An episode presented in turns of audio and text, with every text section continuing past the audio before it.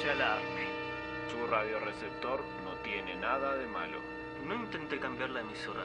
Hemos tomado el control del dial. Podemos obligarte a escuchar cantar a Tolkien en élfico durante las próximas 48 horas. Sin parar. Pero como somos líderes benevolentes, solamente vamos a hablar durante las siguientes dos horas de cosas que no le importan a nadie. Porque a partir de ahora, los nerds heredarán la tierra.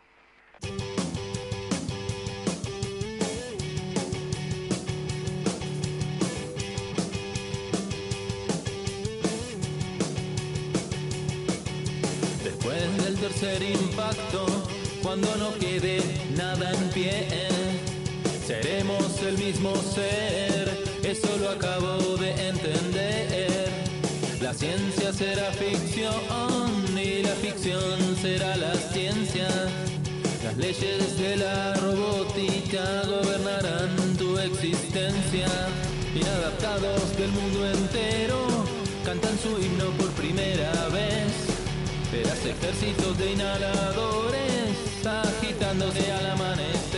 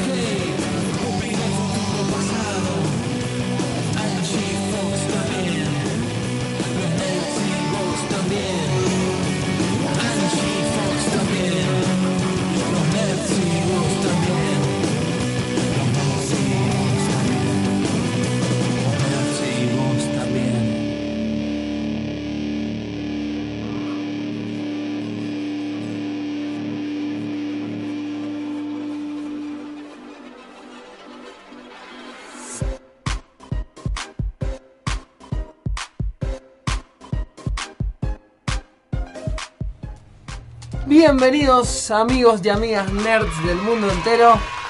Son las 22.10 del lunes 17 de septiembre. Mi nombre es Paul Noverola, arroba mosca covalente y esto es Los Nerds heredarán la Tierra. Después de tres años al fin dijimos la hora en radio, o sea, y la dijimos mal porque son las y 13. Una pregunta, pero ¿de qué año? Del 2018. Ah, bien, bien. Eh, Es que estaba viendo... ¿En qué realidad estamos? Claro, estaba viendo en qué realidad estábamos, estaba viendo el, el- el controlador de la máquina del pupi a ver si estaba colocada en el momento indicado. y como bien me están presentando ustedes dos, yo soy Emanuel Pupi Catania, su viajero del tiempo favorito, como todos los lunes acá, acompañándolos. Mariano, por favor, te presento. Buenas noches, queridos nerds. Soy Mariano Rosales, arroba Chuck Neruda. Quiero pedirle al Pupi que estacione la máquina del tiempo en otro lugar porque yo sé que te desplazás por el tiempo y el espacio, porque no se puede desplazar uno Sí. solo, pero lo tenés que traer acá a la cabina de la radio, por Dios. Y es que me cobran acá el estacionamiento y ya no existen los billetes de dos pesos.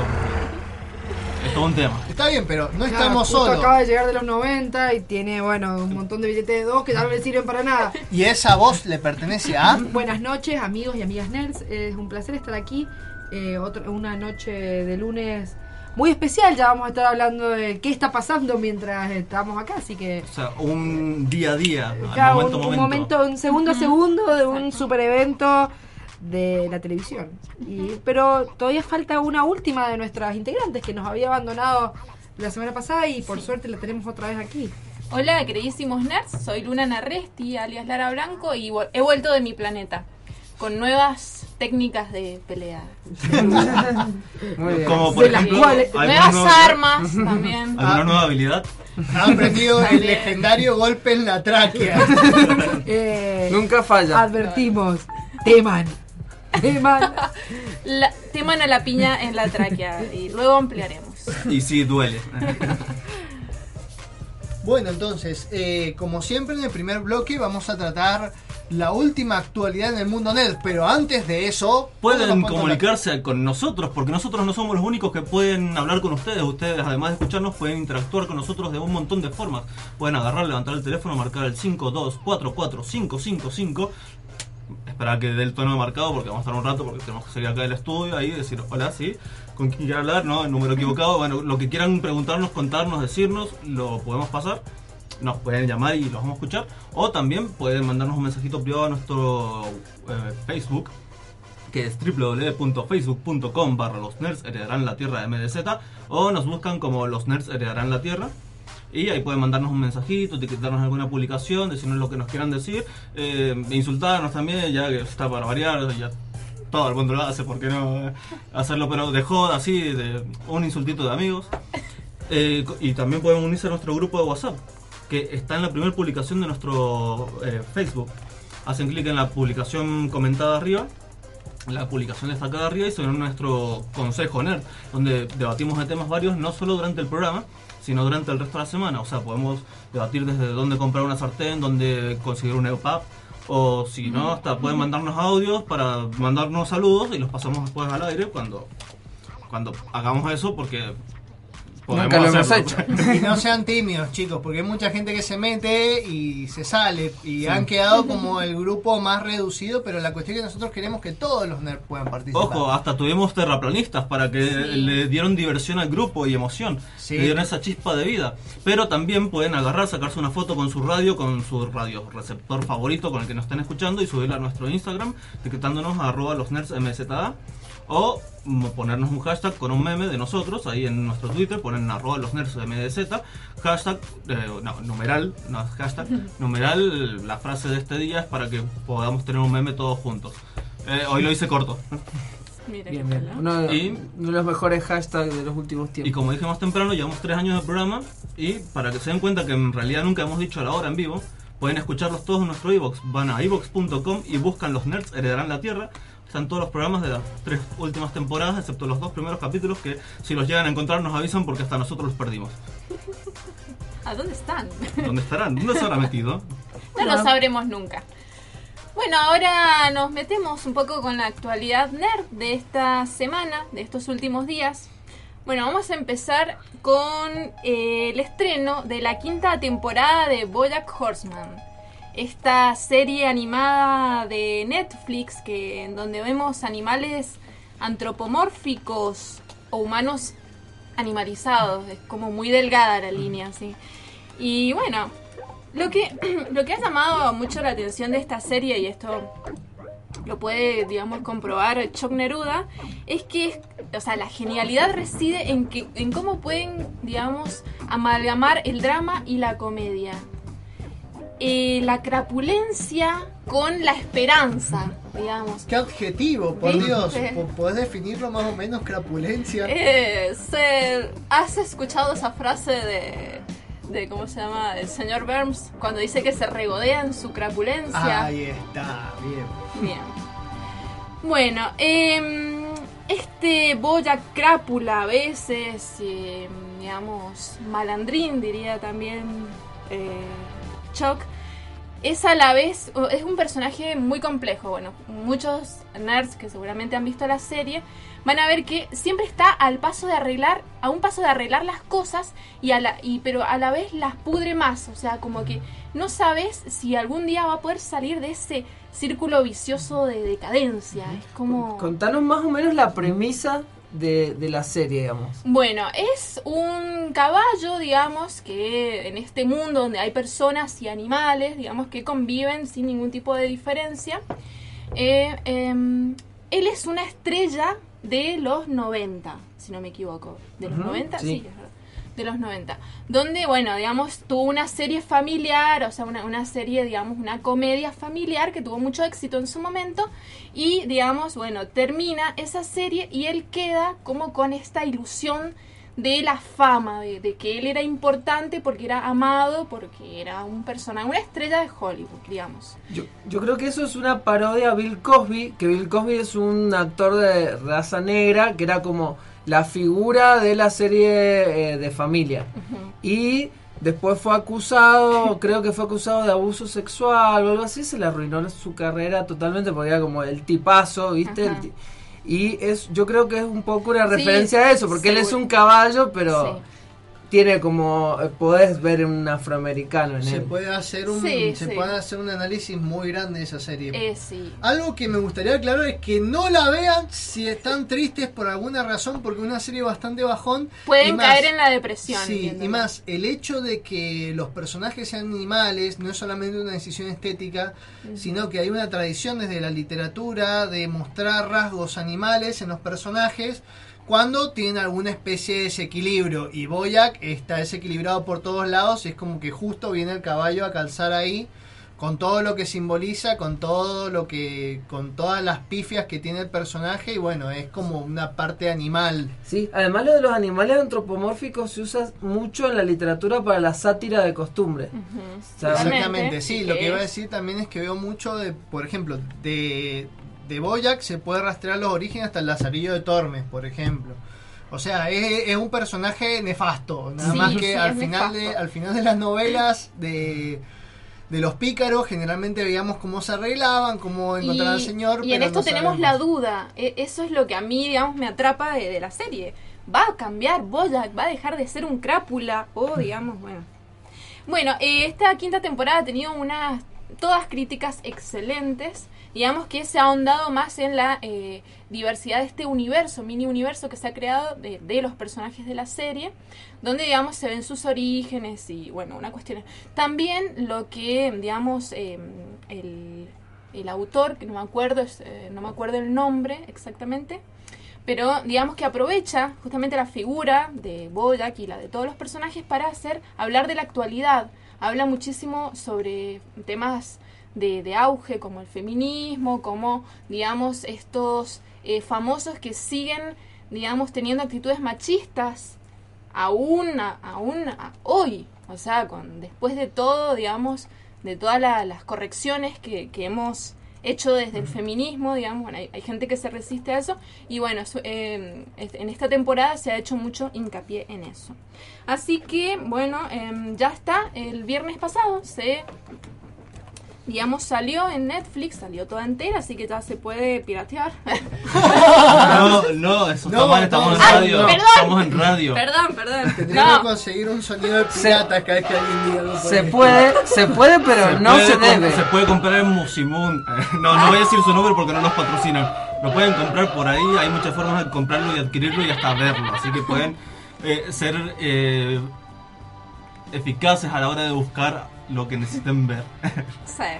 Bueno, quiero hacerles una pregunta a ustedes, mis amigues nerds. ¿Qué opinan de las primeras imágenes del Joker de Joaquín Phoenix? Joaquín. Yo he visto al actor, no lo he visto maquillado del Joker. He Claro, es que, es que la- las imágenes aparecen no maquillado.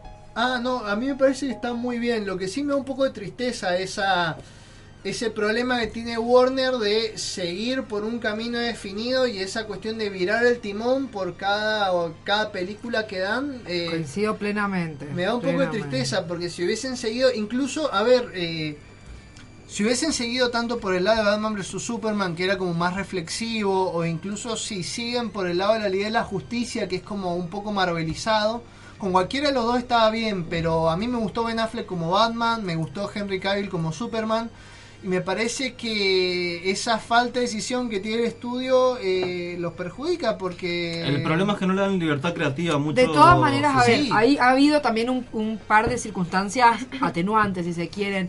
A ver, primero, yo como fanática, así, acérrima lo amo, de Zack Snyder y banco Batman vs. Superman para siempre, eh, está la circunstancia, digamos, de que eh, no particularmente encima no se están dando las circunstancias personales de los actores y a directores para seguir el trabajo entre que les va mal y encima eh, Zack Snyder se suicidó su hija Ben Affleck está entrando en rehabilitación este, por Sí, yo problemas de adicciones Yo creo que la- la- Eh, el problema de adicción también tuvo Superman. mucho que ver con las críticas que hicieron a su personaje, porque fue la mofa de internet. a mí realmente me pareció que Batman para mí, yo desde el momento que me dijeron de Batfleck, yo dije, "Ba- Ben Affleck es perfecto. Sí, para a mí me Batman". pareció muy bien. Tiene la cara de, de Batman, tiene el aspecto ahí de El facho. de- pro- de Batman. Sí, y el, el aspecto ese de facho ahí viejo que, es que que es lo además- que al fin y al cabo es Batman. Es como Schwarzenegger actuando de Terminator, porque se hizo famoso, porque el chabón era duro actuando, entonces para hacer una maquinera genial. Ben Affleck es un raro. Vos ves la película de Batman vs Superman y actúa como un raro, pero a ver, es un tipo que se viste de murciélago para ir a pegarle a los pobres en la cara. Evidentemente tenía que tener algo raro. Sí, eh, quiero destacar que el- en estas imágenes y el guion, un poquito lo poco que se filtró, el personaje del Joker, el, el Joker no tiene nombre, pero acá le pusieron Arthur Fleck, me encantó eso. Pero es como A Fleck, es como un Ah. nombre, un nombre Ah, en clave. Bueno, a mí sinceramente No me, va a quedar, me no da se va a llamar pena, así. me, me había gustado algunas de las cosas que habíamos visto de Jared Leto, creo que también sufre mucho la comparación con Heath Ledger, que bueno, estaba difícil. Fue maravilloso, pero... Y también creo que, por ejemplo, de Bat- sinceramente creo que de Suicide Squad, las únicas escenas que se salvan son las de las de Jared Leto y Margot Robbie haciendo de, de Harley y, y Joker. Sí, es Por con lo que vendieron la película. A la película la vendieron por eso. ¿Por qué le- a la, la película de Suicide Squad la promocionaron con Jared Leto y Margot Robbie como Harley Quinn? ¿Por qué sacaron escenas de ellos dos y todos fuimos al cine para verlo a ellos dos? Sí, sí, bueno. Pero bueno, decisiones. pena. Yo destaco también a Amanda Waller. Me parece un personaje muy bueno Igual que no lo aprovecharon ya está, demasiado. está, No, no, produciendo su segunda, su secuela. No entiendo bien qué va a pasar por ahí, que, que van a mantener, o sea, Margot Yo- Robbie se- definitivamente sí. se va a mantener el rol de Harley Quinn, pero que a Jared Leto también, o sea, esta sería, porque claro, porque la película del Joker es un poco entraría en este otro nuevo universo de Batman que van a crear, en el cual Batman tendría que ser interpretado necesariamente por un personaje más joven, eh, joven. Por eso es que se está hablando de que no necesariamente el Batfleck tendría que renunciar, sino que simplemente no puede salir en estas. Eso sería lo ideal. Porque, pero y encima en contraposición, si lo pensamos con la aparición planeada de Batichica, también puede ir por ese lado. No sé qué, qué están planeando. Realmente, para mí, eh, Warner tenía algo bueno desde donde trabajar. Por supuesto, tuvo muchísimas críticas. Yo particularmente no adhiero. Yo creo que Batman vs Superman es la mejor película de superhéroes que alguna vez existió. Este, así que obviamente no es mi, mi- Pero lo que sí veo es que, como dice el Marion, tenían una línea clara. No se animaron a seguir por las críticas y yo creo que están defraudando a los que sí nos gustó la película y no están atrayendo de todas maneras a todos los que no les gustó la Sí, película. están a la deriva, están a la Están deriva ahí viendo cómo totalmente. pueden irse agarrando de cosas. Eh, Es que qué tipo de público van a traer si en el momento en el que te encariñas con un personaje o que te gusta algún tipo de película que sacan cambian totalmente. te tiran cosas, por ejemplo, Batman vs Superman tuvo muchas líneas que para mí, bueno, yo tengo una teoría sobre una escena en particular, la escena del sueño que tiene Batman. Yo eh, quería ver qué pasaba con ese sueño y por y- culpa de las críticas y- no sé si lo voy a Y bueno, un ver. poco lo que nos pasó con Spider-Man, con Amazing Spider-Man, ¿no? Sí, pero y la línea, y la- pero a mí me re gustó Ama- Amazing Spider-Man, chicos, perdón. Yo evidentemente no estoy del lado equivocado de la historia. A Messi pero- Spider-Man 2 me pero gustó, pasó, pero, pero con me gustó mucho más. eh, Amazing Spider-Man también te tiraron todo el tiempo la línea de que íbamos a saber qué había pasado con los padres de Peter y como Y no, no, no lo vamos a hacer eso nunca. es un caso o sea como también particular no Ojo que lo pueden Quiero- retraer en el Venomverse. Quiero película Spider-Verso y quiero ver a Sam Raimi y al. ¿Cómo se llama el de Amazing Spider-Man? El de Red Social. El. Eh, Tom Holland, no. em, Eh, Danny Boyle. Bueno. Quiero verlo a, a los tres Spider-Man juntos en una película Spider-Verse. No es. Danny Boy. No es Danny Boyle. Danny Boy, el director de. Sí, no, yo estoy hablando del, del chico que... Andrew Garfield. Andrew Andrew Garfield, Sam- ahí está. ah, pues dijeron Sam Raimi, asumí que eran los directores. Ah, Ah, perdón, me qué equivoqué de San Raimi, no, el... Tobey Maguire. Tobey Maguire. Bueno, ahora vamos a la parte candente de esta actualidad nerd, que es justamente está sucediendo en este momento. Eh, digamos, los Emmy 2018. Eh, empezó en Argentina a las 8 por TNT, que obviamente es lo que, digamos, el que se hace cargo de toda la cobertura. Bueno, a las De la 8. paupérrima traducción, además. Sí, y con esos comentarios. ¿viste? No, Ahí, chicos, me, me saca un poquito a mí. de, por- de Rafael Sarmiento e Ileana Rodríguez, esas voces tan queridas. Mm. Bueno, eh, a las 9 empezó, digamos, la, digamos, la ceremonia oficial y bueno, eh, ya hay un par de ganadores, así que en un ratito Angie también va a estar un poco... Interesante comentar que este es el primer año, en los es el, el primer año después de 16 Sí, años, que. HBO no lidera la lista de nominaciones. Eh, es el, digamos, el primer año que Netflix finalmente destrona. Bueno, sí, con 112 y en HBO con 108, así que la. Digamos, el trono de Sí. espadas quedó corto esta Y vez. es otra época, otro formato, ¿viste? Tienen que sacarle filo. Bueno, en esta edición número 70, eh, bueno, tenemos una clara favorita que es Game of Thrones, dicen algunos. Pero hay otros que dicen que Game of Thrones... eh, No tuvo temporada este año, así que. Exacto, está como más alejada en el tiempo, entonces eso le da ventaja de Handmaid's Tale. Total, bueno. Eh, yo eh, en esa categoría eh, eh, es difícil igual, porque es una Sí, categoría sí, que sí, se sí. viene ahí peleada, con... peleada. Pero, no sé, especulan que podría ser, se lo dejen este año de Handmaid's Tale o y el año que viene con el final de Game of Thrones, Sí, digamos, que es bueno. Sí, es que Igual, satisface. sí, Va a igual, satisfacer. sí, sí, no importa lo que hagan, ya está, ya están, ya son todos suyos, o sea. Bueno, eh, Yo voy a decir que en, en ese, en esa categoría yo espero que dé el batacazo de Americans. Mm. Porque este año es su última oportunidad, porque terminó este año Ah. una serie de la puta madre, eh, que viene siendo nominada de forma consecutiva, casi desde el principio. Entonces digo, no podrían darnos ese gusto a los fans. Ay, Por qué fin. bueno, eh, sin embargo, hubo, eh, vamos a hablar, bueno, de lo- los, los semi-creativos, que son los, bueno, los primeros ganadores de todo este fenómeno Emmy, que fue el 9 sábado y 9 de septiembre, el, el fin de semana pasado, digamos, donde, bueno, hubo, los, o sea, los principales ganadores, digamos, fueron Mejor Actriz Invitada en Drama, Samira Wiley, que es, digamos, la amiga de... de June en Ajá, de The June. Handmaid's Tale. Que el año pasado, de hecho, había estado nominada a Mejor Actriz Secundaria, pero este año eh, es como que se cambiaron, porque el año pasado Alexis Bledel eh, estaba nominada a Mejor Actriz eh, Invitada y de hecho ganó, y Samira Wiley estaba Mejor Actriz Secundaria. Y este año Samira Wiley ganó por Mejor Actriz Invitada y Alexis Bledel pasó a ser actriz secundaria. Es una cuestión de cuántos minutos pasan al aire, en realidad. Bueno, em, mejor actor invitado en drama, Ron Cephas, que es de Jones, de, que es de la serie This Is Us de Fox, que he visto un par de capítulos y... mm, Serión, muchachos. Sí, sí, sí. eh, una No, cosa yo que si estás, que me iba a gustar. si estás preparado para que te destruyan el corazón Sí. en cada maldito capítulo, Sí. vela. Pero si no, eh, también vela, porque es como que también te, te levanta, así es como Sí, y un papel inolvidable, inolvidable de un muchacho, un poeta negro que ha, eh, ha debido abandonar a su hijo después de que su esposa muere durante el parto, su esposa drogadicta, Claro, eh, y deja al bebé en una estación de bomberos. El bebé es adoptado por una familia blanca y 36 años más tarde se reencuentran, pero él tiene cáncer. Y. ¿Me estás diciendo que de alguna manera vos terminás bien después de ver eso? Eh, eh, chicos, No, eh, y no es eh, solo eso, o sea, hay cosas peores. Claro, ya Sí, sé, se trata, digamos, desde eso. vivimos constantemente con la muerte de los personajes cundiendo sobre nuestras cabezas, Sí, sí, sí. temas sobre obesidad, sobre pero a su vez es bella, chicos, es bella, bella, bella.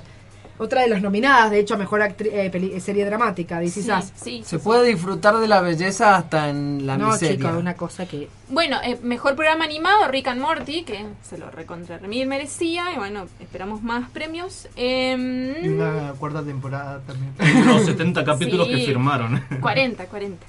Em, Cállate.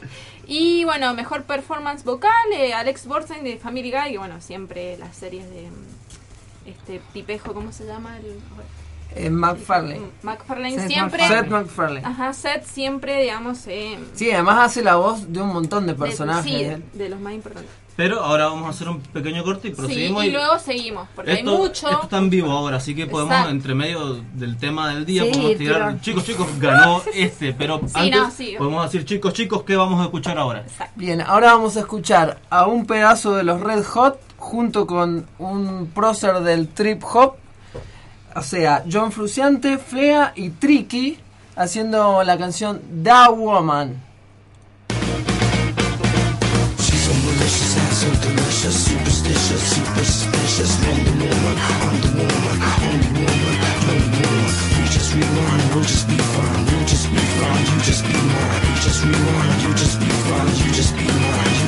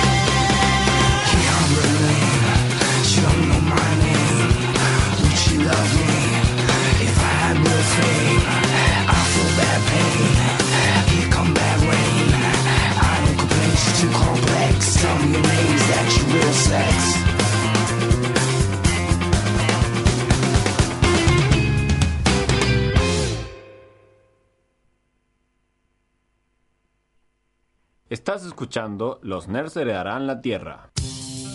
¿Te gustaría grabar un disco con tu banda? Que tu música suene en el top 10 del ranking de todas las radios del país. Una gira con shows en las principales ciudades del mundo. Fama, dinero, fiestas de las buenas. Viajes en avión. A mí también.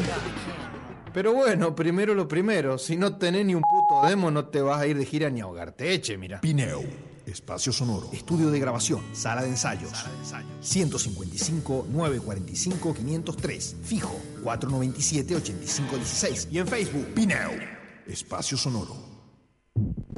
En el aire, la radio de la Universidad Tecnológica Nacional. FM UTN, la facultad de promover la crítica, la posibilidad de la incorrección política.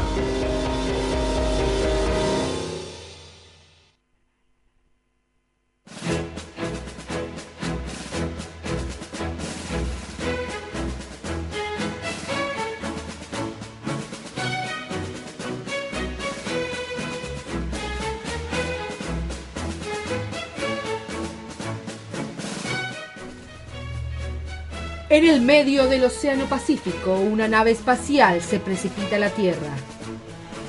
Oh, parece ser que nos hicieron más daño del que esperábamos. Vamos a precipitarnos al mar. Pero, ¿por qué dejaron de perseguirnos? Ay, Son terraplanistas. Creen que vamos a precipitarnos por el borde de la Tierra, entonces ya nos dan por muertos. No, no puedo hacer que los controles respondan. Vamos sin rumbo, como la Warner Bros. luego de que la Liga de la Justicia no recaudara el monto esperado. Pero, espera, estoy confundido. O sea, ¿no nos atacaron los dinosaurios la última vez? ¿No me escucharon? ¡Vamos a morir! Espera, tengo que explicar esto. En este momento tenemos mucha gente en contra. Por un lado están los dinosaurios, que antes eran los ejecutivos del Pramer. La última vez que los vimos nos ayudó un chino que en algún momento fue malo, pero que después dejó de ser malo porque nos empezó a ayudar. Y mientras Paul explicaba con lujo de detalles cada una de las facciones que componían el elenco de villanos de los nerds, la nave se estrelló en una isla en medio del Pacífico.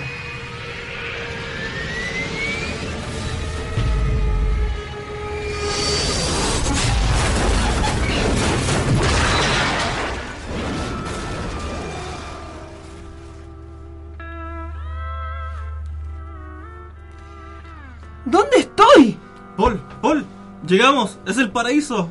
Un montón de mujeres con cuerpos de gimnastas, vestidas con toga, frente a nosotros. Incluso nos apuntan con lanzas. Ay, mi, fa- mi fantasía favorita. ¡Ah! cayeron más hombres en nuestra isla. ¡Cómo los odio! Esa voz me parece tan familiar y hasta musical.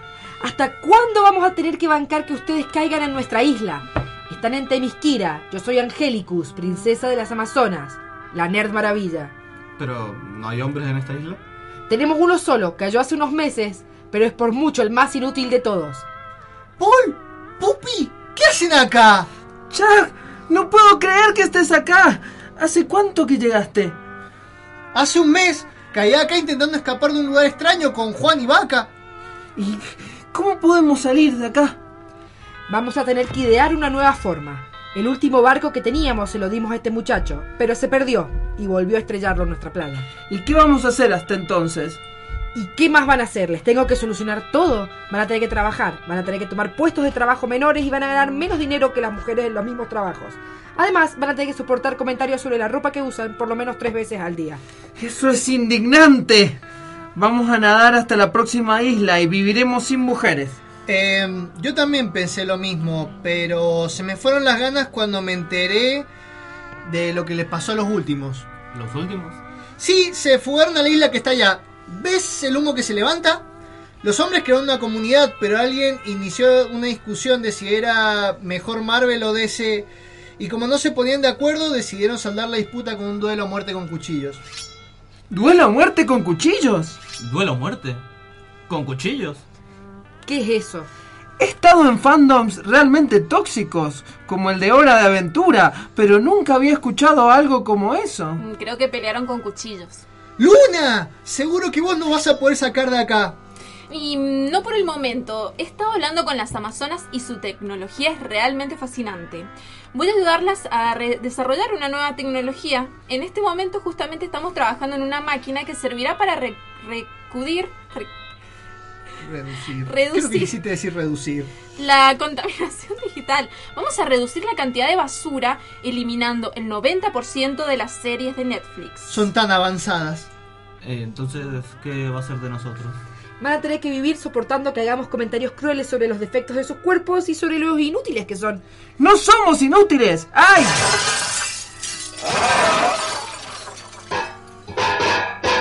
Oh, tienen razón.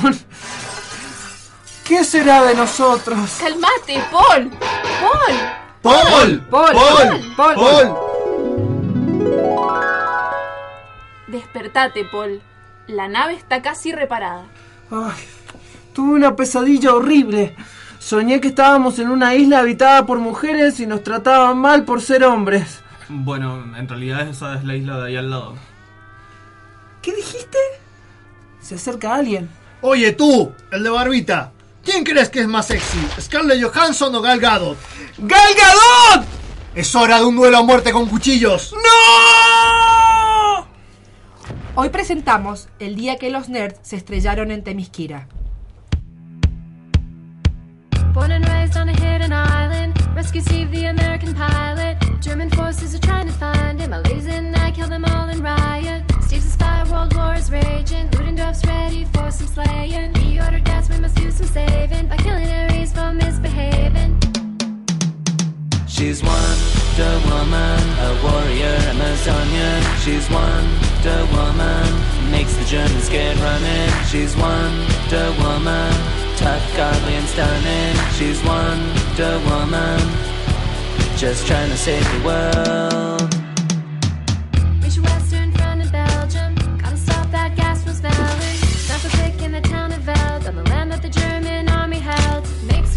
with Steve that night. Civilians get gas, it's a gruesome sight.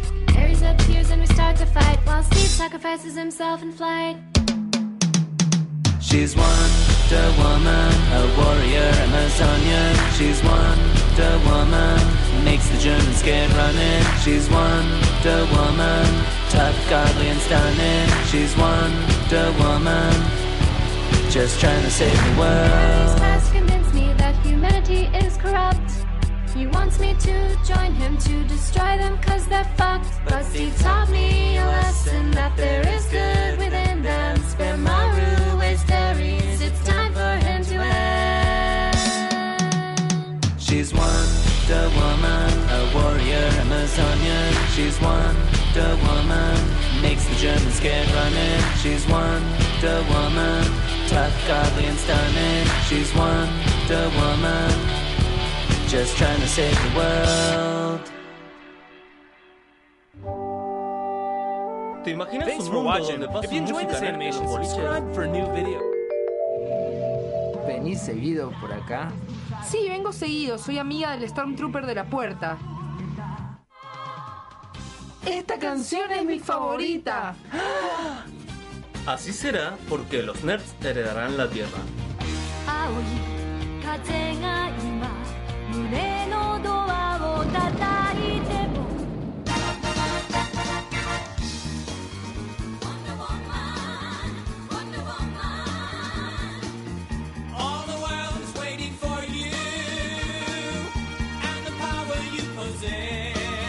Y estamos en el segundo bloque de los nerds heredarán la tierra. Y la hora son las 22 horas 42 minutos, como para variar. Bien. No nos acostumbremos a decir la hora porque mucha gente nos escucha a diferentes horarios. Vos empezaste con esto hoy. Yo, yo he sembrado el caos.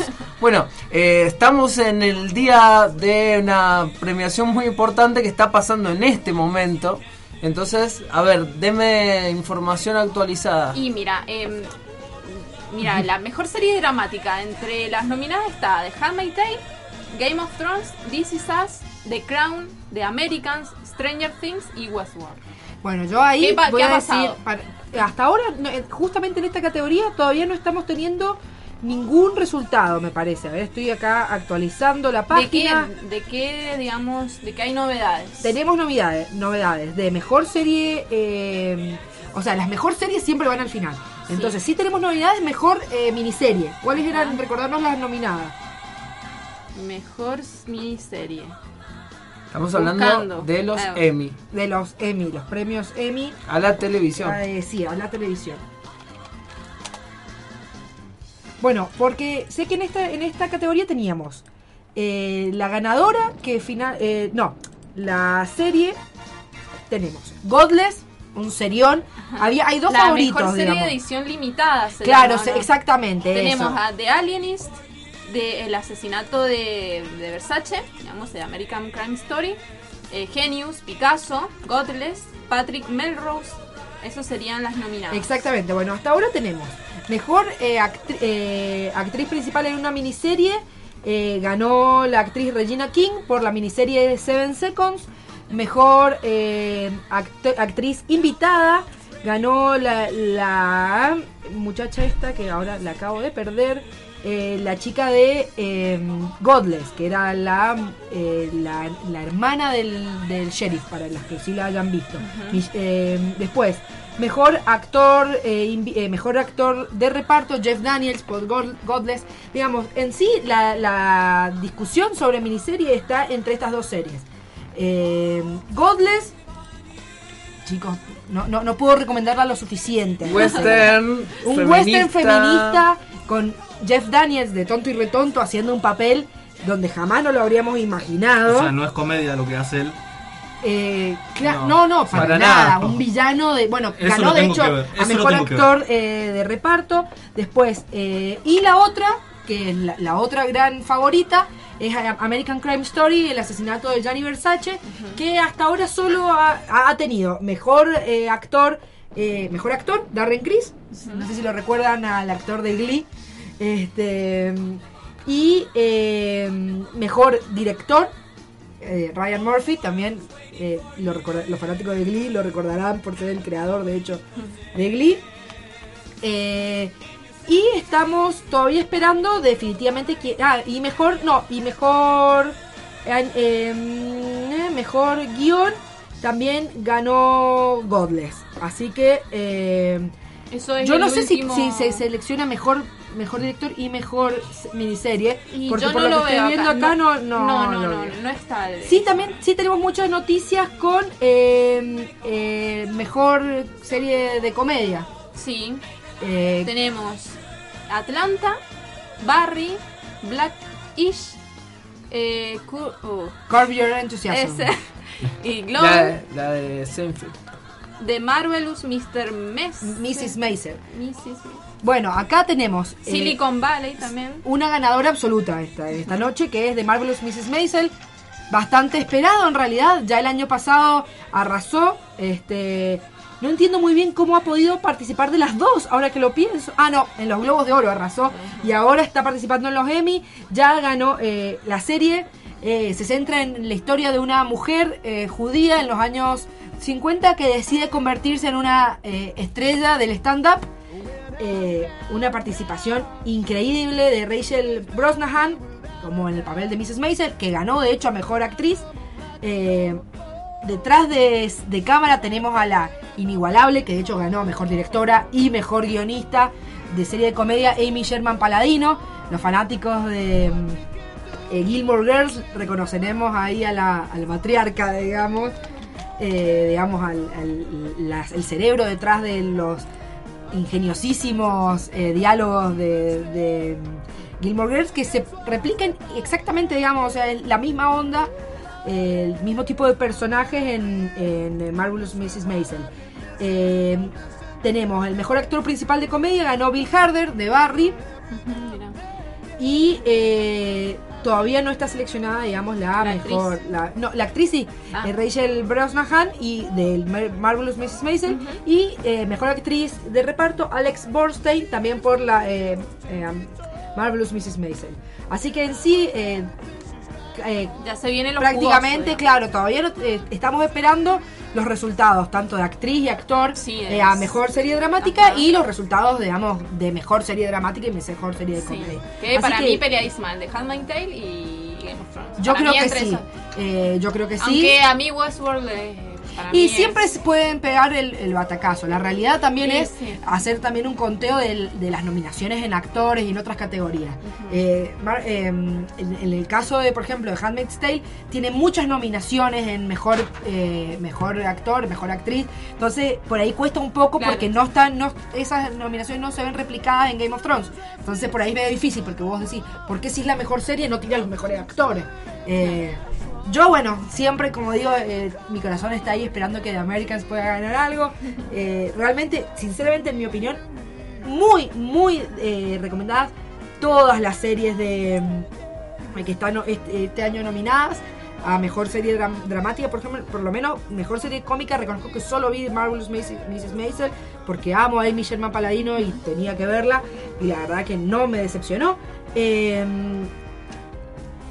así que, Sí, pero no, tenemos estamos- Westworld. Estamos, estamos asistiendo a Eh, una, una edad dorada. Sí, una, para mí sí. eh, Uno de los mejores años, Handmaid's Tale, bueno, también un golazo. eh, yo creo que ninguna, no hay, no, no hay mucho que perder con Things ninguna. Sí. Sí. Bueno, y The Americans eh, este año terminó en un fin de, de, de- de serie abrumador. Este, después de mantenerse bastantes años ahí a, a- a la cabeza de las nominaciones. Sí, yo creo que va a ser de esas series que a partir de que terminan, como que se canonizan y ahora la gente las va a empezar a ver. Pasó un poquito con Breaking Bad y los primeros seguidores de Breaking Bad se conmovieron con el final y después empezó a verse más. Claro, igual que también pasó, si bien no terminó, pero con Rick and Morty, que digamos un Claro. tiempo después se hizo. Claro, canon. exactamente. No, no pegaron tanto al principio, Pero, pero, bueno, estaremos ahí actualizando sobre los ganadores de las próximas categorías y ya nos podemos meter de lleno en el tema que nos convoca, ¿no, Paul? Sí, está sonando de fondo desde hace un rato largo la canción Cita de Wonder Woman, el, el beat de bajo ahí, la escalita que eh, nuestro uno de nuestros seguidoras, eh, Miriam, nos estaba comentando ahí en el, el grupo del Consejo Nerd, que tan reconocible la cancioncita de la serie de Linda Carter de los 70 de Wonder Woman. Bueno, vamos a estar hablando entonces hoy de la Mujer Maravilla, esta, esta gran heroína de los cómics que ya ha trascendido, ya se ha transformado en un, en un símbolo feminista universal. Y bueno, ¿por dónde empezar para hablar de, de Wonder Woman? Por donde nació. Bien. Explicando la. Empezar, creo que estaría interesante empezar por la cuestión de la historia editorial, porque Bien. hay un hay unos O sea, datillos interesantes por ahí. Hubo un altibajo en la época de Wonder Woman que a lo largo Claro, de su pero historia. más que pero- hacer la historia de Wonder Woman, a mí me parece interesante que nos cuentes de dónde Claro, surgió. ¿Cómo surge? Es lo más importante en la, en la historia de un superhéroe para mí, porque todo lo que pasa después se remite siempre a ese inicio. Eh, estamos hablando del momento en el que surgen todos los superhéroes eh, que conocemos, que es el, eh, digamos, todos los primeros superhéroes, los de DC principalmente, que es la Segunda Guerra Mundial. Eh, en ese contexto, digamos, ya había aparecido Superman, ¿sí? era como el, como el prototipo de superhéroe eh, masculino y conocido por todos. Habían algunas heroínas muy pequeñas, muy poco importantes, que acompañaban a los diferentes superhéroes que habían aparecido, porque aparece Superman, mil héroes y algunas, la chica barras y estrellas, la chica halcón, Batman, por supuesto. Batman no es una chica. No, como digamos, hombre. él dice mil héroes, bueno, tenemos Claro. como, en este momento, digamos, los más importantes, Claro. los que pegaban aparte fuerte era Batman y Superman. Claro, estamos en la Segunda Guerra Mundial. ¿Qué pasa? Hay que alentar a que además de que los hombres participan en la guerra, también las mujeres tienen que colaborar. Dentro de la propaganda estadounidense está la figura de la mujer que colabora en la guerra. ¿Cuál es el personaje que representa esto? Pupi, ¿me querías decir algo? Sí, ahí tienen ustedes, haters de Battlefield 5. bueno, mu- hay muchas mujeres participaban en el campo de batalla, pero la mayoría en realidad trabajaba en las fábricas eh, de, de suministros. Claro, etcétera. porque eh, lo que leí es que la cuestión es que hubo un vaciamiento de hombres, porque todos los que estaban disponibles para poder ir a la guerra iban, entonces los únicos que quedaron fueron los que eran muy jóvenes, o los que eran muy viejos, o los que tenían algún tipo de impedimento para ir a la guerra, así que había que mantener funcionando el país, así que por eso las mujeres empezaron a ir a la fábrica y además de ir a la fábrica tenían que volver y hacerse cargo de la casa porque era la costumbre de la época. Y bueno, porque los hombres tampoco estaban para hacerse cargo de la O casa. sea, ¿verdad? claro, ahí tenía que cuidar la casa porque Digamos, el hombre se- no estaba, estaba pegando Literalmente tiro. no había hombres prácticamente. Claro. O sea, era una especie de utopía maravillosa aparentemente los Estados Unidos en la guerra. Sí. Entonces aparece esta figura, digamos, para alentar a las mujeres. o- empieza a aparecer como la primera imagen, bueno, mujer fuerte durante la guerra, por lo menos, que es el símbolo de esto es Rosy la remachadora, la clásica eh, muchacha que tiene ese pañuelo en la cabeza y el, el brazo forzudo en alto. We can do it. Que dice, we can do it. Bueno, esa es Rosy la remachadora, por si no sabían cómo se llamaba. Bueno, en el mundo de los cómics, de las historietas que eran leídas muchísimo por todo el mundo, el público en general. Esta es una época, digamos, es la única época donde realmente el cómic se leía, pero un montón, que lo leía todo el mundo a un nivel masivo. Y muchos soldados leían historietas de superhéroes. Bueno, ¿Qué, qué se le ocurre a ese momento la empresa National Comics, que era lo que no se llamaba DC, en realidad DC era una publicación de Detective Comics, que después pasó a ser el nombre de la editorial, pero en realidad DC no existía como tal, sino que era una editorial que producía varias, varias publicaciones. Entre ellas National Comics es una, y bueno, se le puede nombrar así, pero podías nombrarle con el nombre de otra.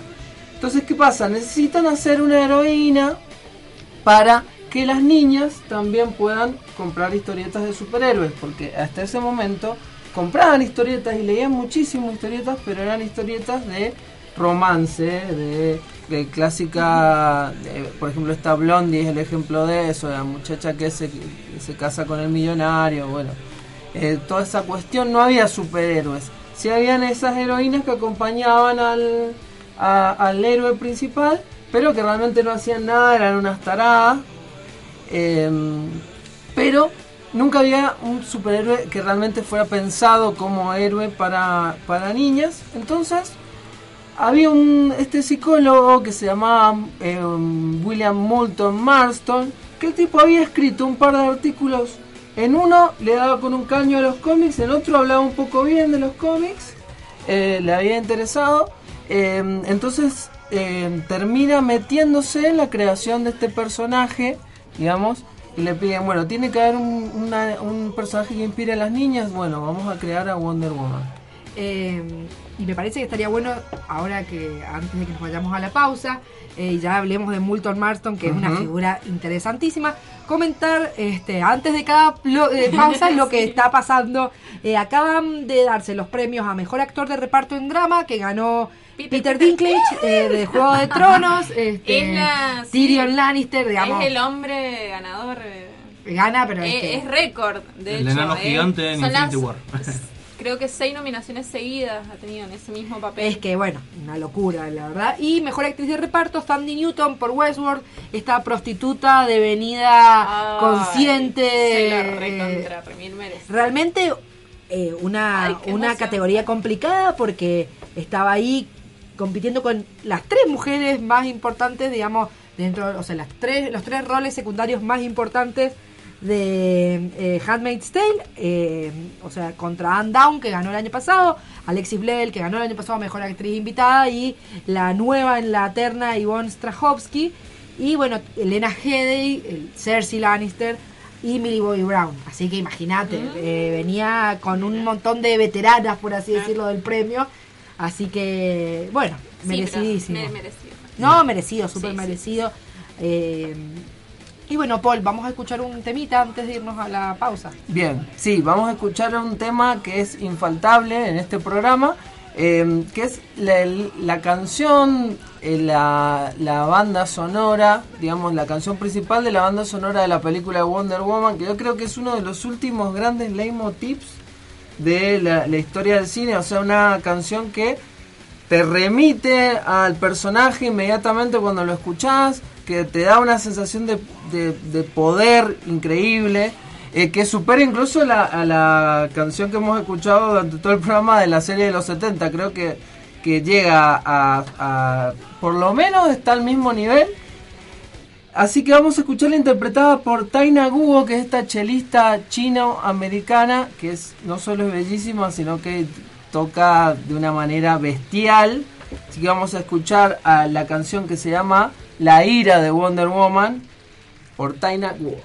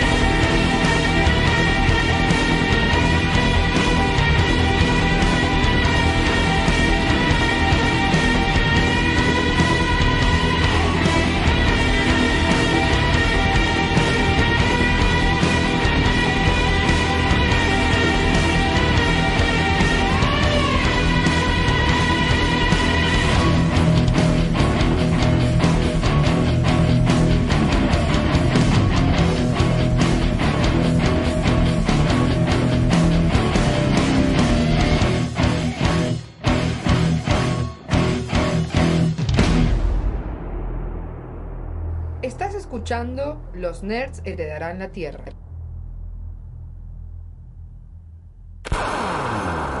Desde la Universidad Tecnológica Nacional, Facultad Regional Mendoza, transmite LRJ 404 FM UTN 94.5 MHz con estudios y planta transmisora ubicados en Rodríguez 273 en la capital de Mendoza, República Argentina.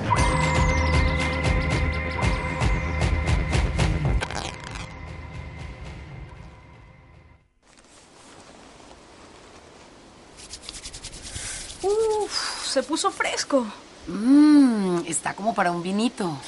Y para acompañarlo tengo una receta mortal. ¡Sí! ¡Qué rico! Buena música. Se armó esto. No es lo mismo el otoño en Mendoza sin la culpa es del vino. Volvemos todos los miércoles de 20 a 22 por FM UTN la 94.5.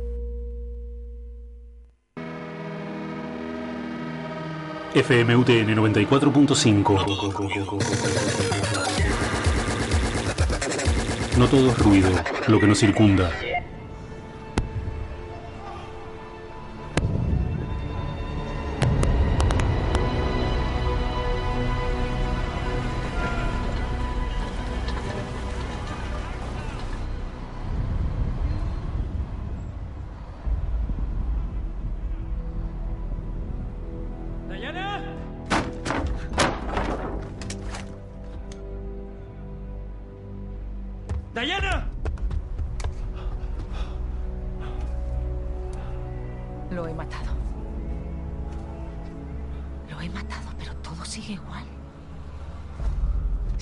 Al dios de la guerra, se acaba la guerra. Eso es justo lo que tenemos que hacer ahora. Impedir que liberen el gas, vamos. No, todo esto debería haber cesado. Dayana. La lucha ahora debería no haber es el cesado. de ¿Por qué lo Es que hacen? no lo sé. No lo sé. Ares a está ver, muerto. sé que- Ya pueden dejar de luchar. ¿Por qué porque siguen luchando? A, a lo mejor son ellos. A, a lo mejor. A lo mejor la gente no es siempre buena. Con Ares o sin él. A lo mejor es. Por su naturaleza. No, Diana. No. Diana, luego hablamos de esto. No. Necesito que vengas conmigo. No, después de todo lo que he visto, no puede ser verdad. ¡No puede ser! Se mataban unos a otros. Mataban a gente a la que ni veían niños. ¡Niños! No, tenía que ser él. No pueden ser ellos. Diana, la gente. es- no, yo. Tenía razón. Mi madre tenía razón. Me dijo el mundo de los hombres no te merece. No merecen nuestra ayuda, No, Steve. no, no, lo que merecen importa no es lo que merecen, lo que ayudemos. a lo mejor, a lo mejor no. Pero no. Lo que importa no es eso, lo que importa es lo que uno crea.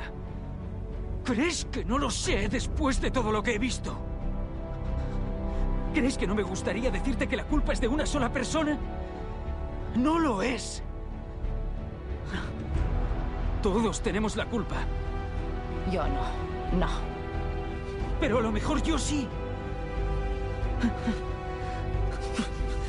Por favor, si crees que esta guerra debería finalizar, si quieres ponerle fin, ayúdame a ponerle fin ahora mismo, porque si no, morirán miles de personas más. Por favor, por favor, ven conmigo. Tengo que irme.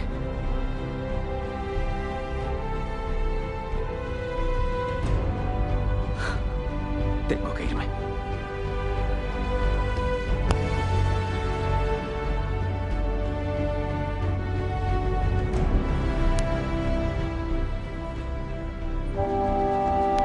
¿Te imaginas un mundo donde los videojuegos son materias de la escuela? ¿Cómo puede ser que te saques un 8 en Minecraft? Pero tengo el mejor promedio en dinosaurio de Google Chrome. Y así será, porque los nerds heredarán la tierra.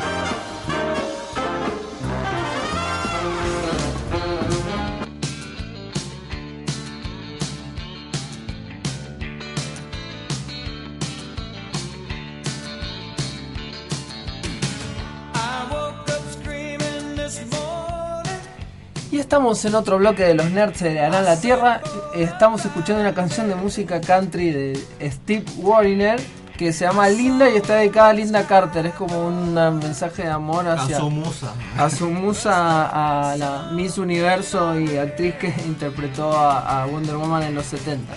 Pero bueno, estábamos hablando de la historia de Wonder Woman y ni siquiera habíamos empezado a hablar, pero eh, queríamos re- recabar en la figura de William Moulton Marston, que es el psicólogo que inventa esta muchacha. Porque, bueno, un icono feminista fue creado por un hombre, pero un hombre feminista de todas maneras, y un feminismo particular para la época, pero Para feminismo toda la época, me atrevería a decir.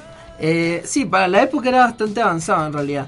Eh, bueno, ¿qué, qué era Mars- Marston? Él eh, era un psicólogo, seguía la rama de la psicología aplicada, digamos.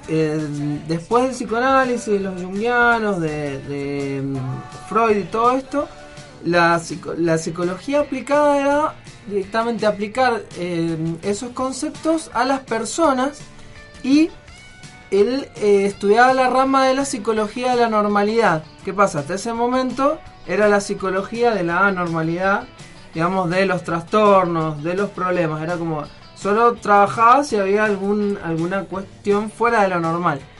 Él se dedicaba a estudiar la normalidad.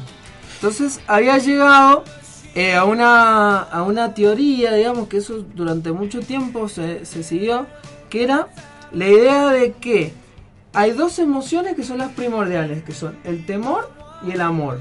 Digamos que en todo ser están esas, esas dos, esos dos conceptos que están como luchando y siempre están en permanente conflicto. Entonces, en esa lucha se manifiesta en cuatro relaciones, en cuatro actitudes. Dominación, sumisión, inducción o conformidad. Ese es el modelo que se llama modelo DISC, que ese es el que creó Molton Marston. Eso, en base a eso, se maneja toda la historia de Wonder Woman. Porque él lo que hace es, bueno, vamos a crear un personaje femenino que inspire a, la- a las niñas. Que era lo que pensaba Molton Marston. Él decía, el mundo está eh, configurado, digamos, en base al hombre. El hombre cree que la manera de conseguir las cosas es a través de la guerra a través de la violencia. Cambio, la mujer, naturalmente, biológicamente, es pasiva, digamos, es pacífica, porque tiene en su cuerpo órganos que están pensados para crear vida y para dar amor. Entonces la base de la mujer es el amor. Si la mujer tuviera el poder, que el poder es lo que legitima la sociedad en este, en- desde siempre, digamos, y el poder se basa en lo físico, si tuviera ese poder físico, reinaría la paz, porque se establecería un matraicado y sería amor para todo el mundo. ¿Puedo hacer una pregunta? Angie, ¿qué opinas con respecto a eso? Es muy bizarro, realmente hay, que, hay que tomarlo en cuenta desde algo que ocurre en los años 40. Yo siempre, yo soy muy crítica de la gente que hace análisis eh, feministas, si se quiere, descontextualizado. Sí, sí. No, porque bajo ese concepto pensando. Wonder Woman, digamos, uno podría quejarse de que es un, un personaje que está absolutamente hipersexualizado, podría ser, pero en realidad, si vos tomás en cuenta un personaje que en los años 40 lucha en bombacha, eh, tiene que ver con una liberación Tiene sexual. Yo lo discuto muchas veces con otro de mis, de mis así favoritos que es Sex and the City. Que hoy en día parece una cosa súper misógina de cuatro mujeres que solo, solo hablan de hombres. Pero en los años 90, cuatro mujeres Sí. mayores de 30, no casadas, Ajá. que cuyos vínculos principales eran entre con otras tres, otras tres mujeres que hablaban de temas como el aborto o el matrimonio o el sexo libre, era sumamente feminista. Nosotros yo creo que lo tenemos que ver en perspectiva porque si no, por supuesto, obviamente, si queremos que uh, hoy en día que tenemos, por ejemplo, el- la idea del, no sé, el gender fluid, que es algo que existe, se lo quería aplicar a algo de los años 40 y está difícil. Entonces, bueno, Moulton Marston igual es un personaje muy particular. muy particular, Su bueno. feminismo es muy particular. Sí, es muy particular en muchos sentidos. Bueno, eh, muchos saben que él es el inventor del polígrafo.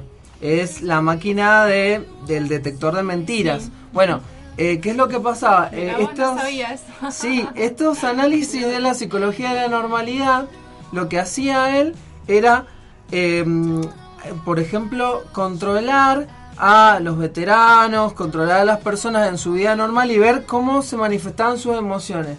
Una de las maneras de, de ver cómo se manifestaban las emociones era controlándole la presión sanguínea.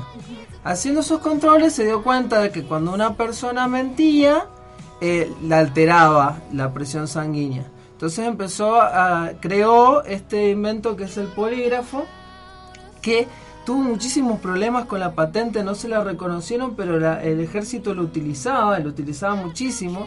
En un momento él, ese invento se hizo tan famoso, empezó a salir en los medios, pues el tipo lo presentaba como la gran novedad que iba a revolucionar todo. Empezó a aplicarlo, por ejemplo, en... eh, quería ver si, la- si los hombres eh, actuaban distinto de las mujeres en el momento de mentir. Descubrió que las mujeres mienten, eh, según esto, ¿no? Decían que las mujeres mentían Y menos. también hay que tener en cuenta que eran mujeres de los años 40 que Sometida. estaban- exactamente. Claro, él decía que sometía, que mentían menos y que actuaban mejor bajo situaciones de presión que los hombres. Y incluso llegó a, a ponerle el polígrafo a una rubia, a una morocha y a una pelirroja, a ver si pensaban diferente.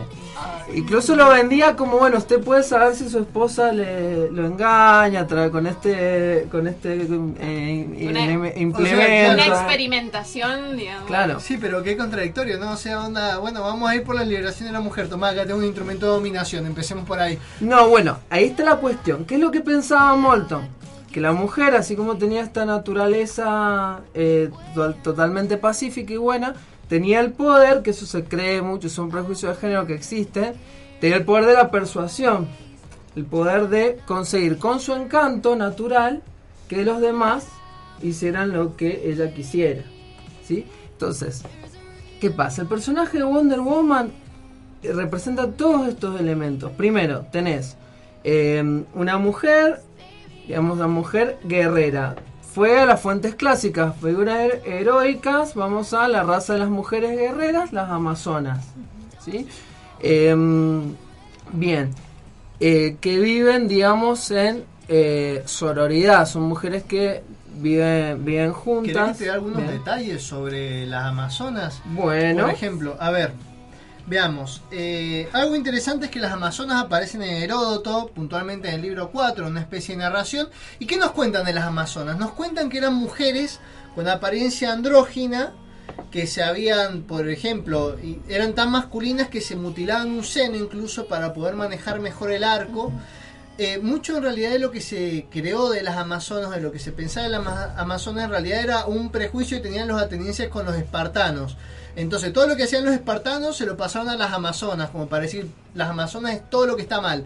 Agarraban a los hombres, según lo que se cuenta de las Amazonas, y, o sea, las Amazonas agarraban a los hombres y los utilizaban solamente con fines sexuales, cuando no eran lesbianas, porque en realidad la homosexualidad estaba plenamente aceptada en- entre Sí. las Amazonas, obviamente, y a los hombres Muerte incluso llegaban a mutilarlos para, onda, bueno, vos no te vas a ningún lado, así que te vamos a mutilar para poder ocuparte con Bien. fines No sexuales. olvidemos esa maravillosa, maravillosa escena de Wonder Woman, la película del año 2017, en la cual, eh, eh, que aparentemente es una escena, digamos, improvisada, eh, eh, Diana le dice a Steve que las Amazonas han llegado a la conclusión de que los hombres son totalmente innecesarios para el placer, son solamente necesarios para la procreación.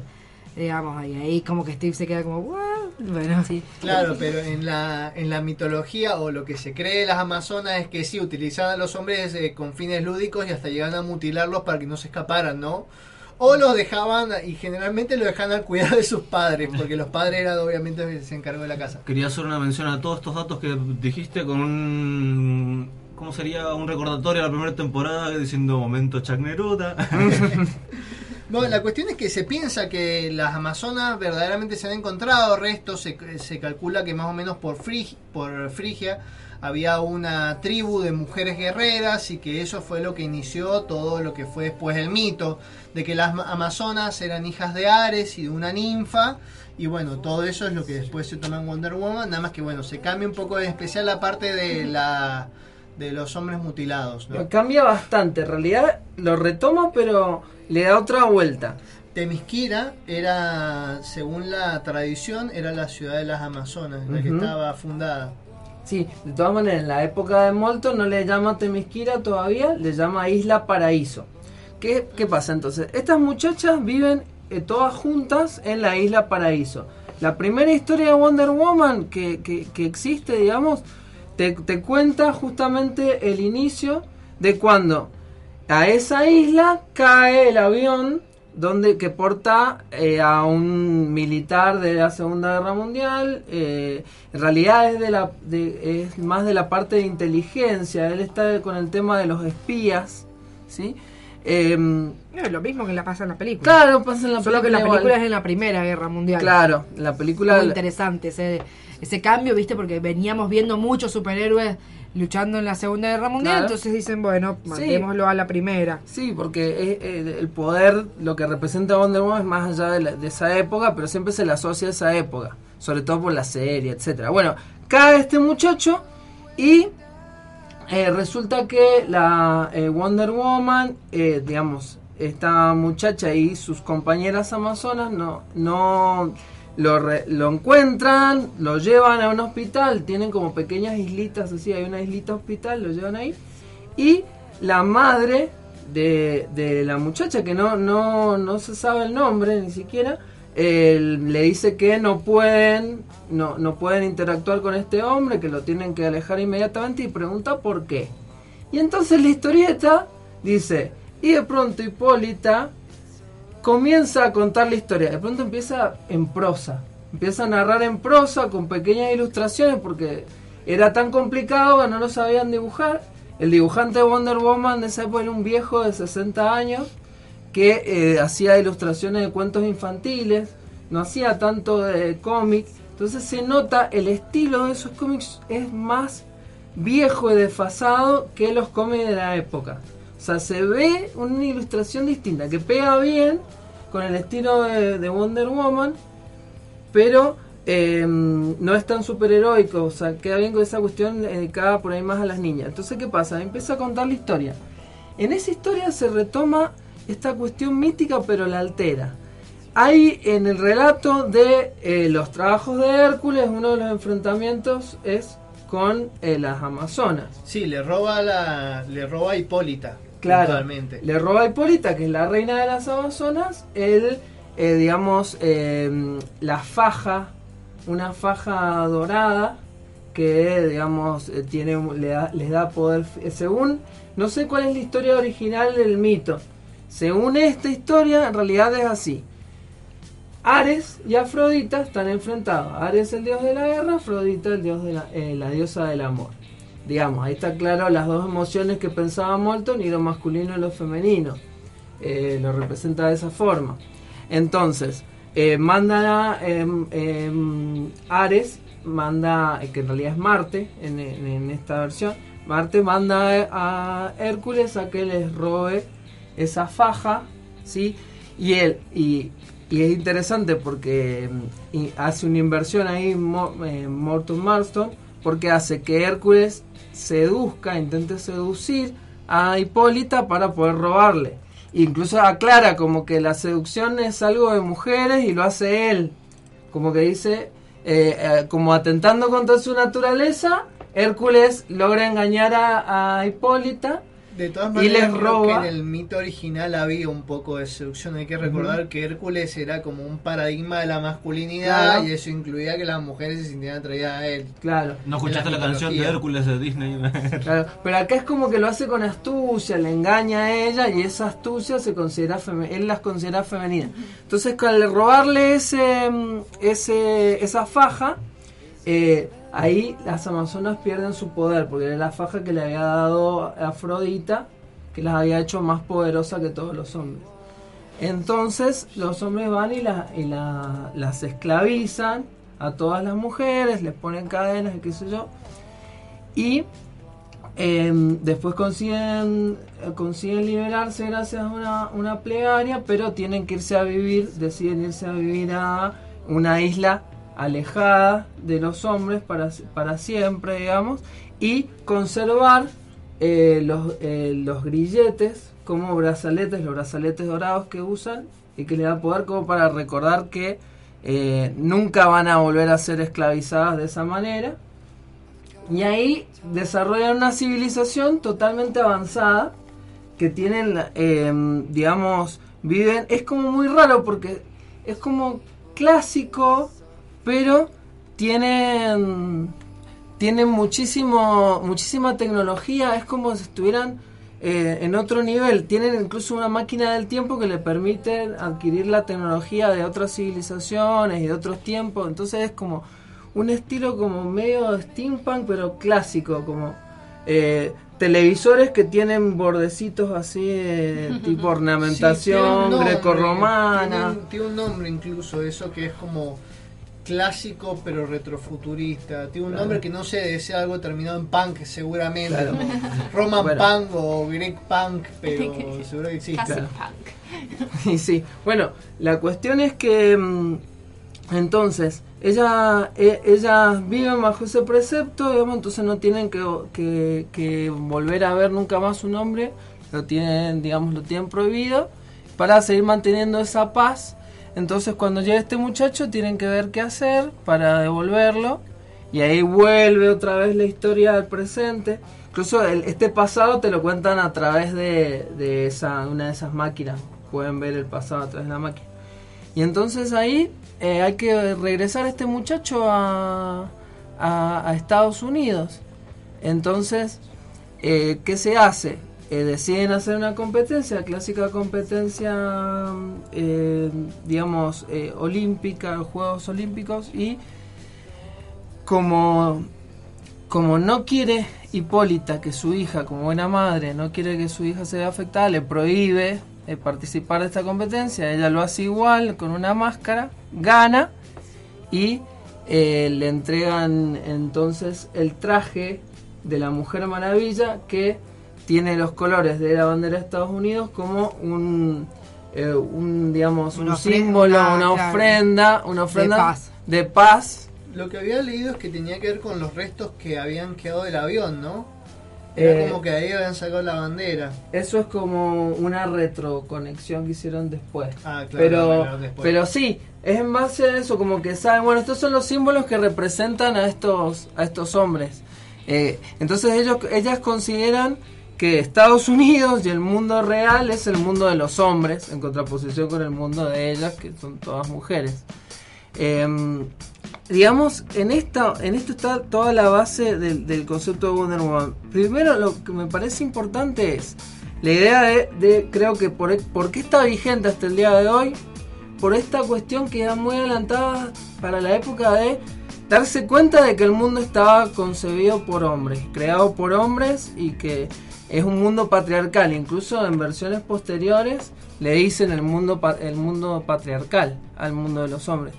Eh, en todos los cómics como que Wonder Woman em- eh, como que empiezan en un mundo creado por hombres que existe una mujer que ha llegado para traer la paz y la prosperidad.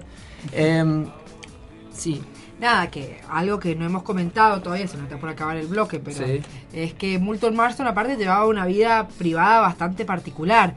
Él era vígamo, estaba casado con dos mujeres, vivía con ellas dos, con cada una de ellas tuvo una hija, a la cual llamó con el nombre de la otra, y una vez que él murió, incluso ellas siguieron viviendo juntas el resto de su vida, digamos. Eh, esa historia está retratada en una película bastante buena que se llama Moulton Marston and the Wonder Woman. Eh, women, digamos, las mujeres maravillas. Claro. Una vida Este, media parecida a Tesla. Claro, así una cosa ahí muy particular. Aparte, justo tuvo la suerte que las dos tuvieron mujeres, entonces. bueno, Bueno, y él, él crea Wonder Woman mezclando esas dos esposas que él tenía. Porque una utilizaba una diana y la otra utilizaba brazaletes. Entonces decidió homenajearlas de esa manera. Em, son, digamos, eh, esta, esta, esta forma de vida era muy particular. Él tenía una vida muy liberal. poliamor, así- ¿no?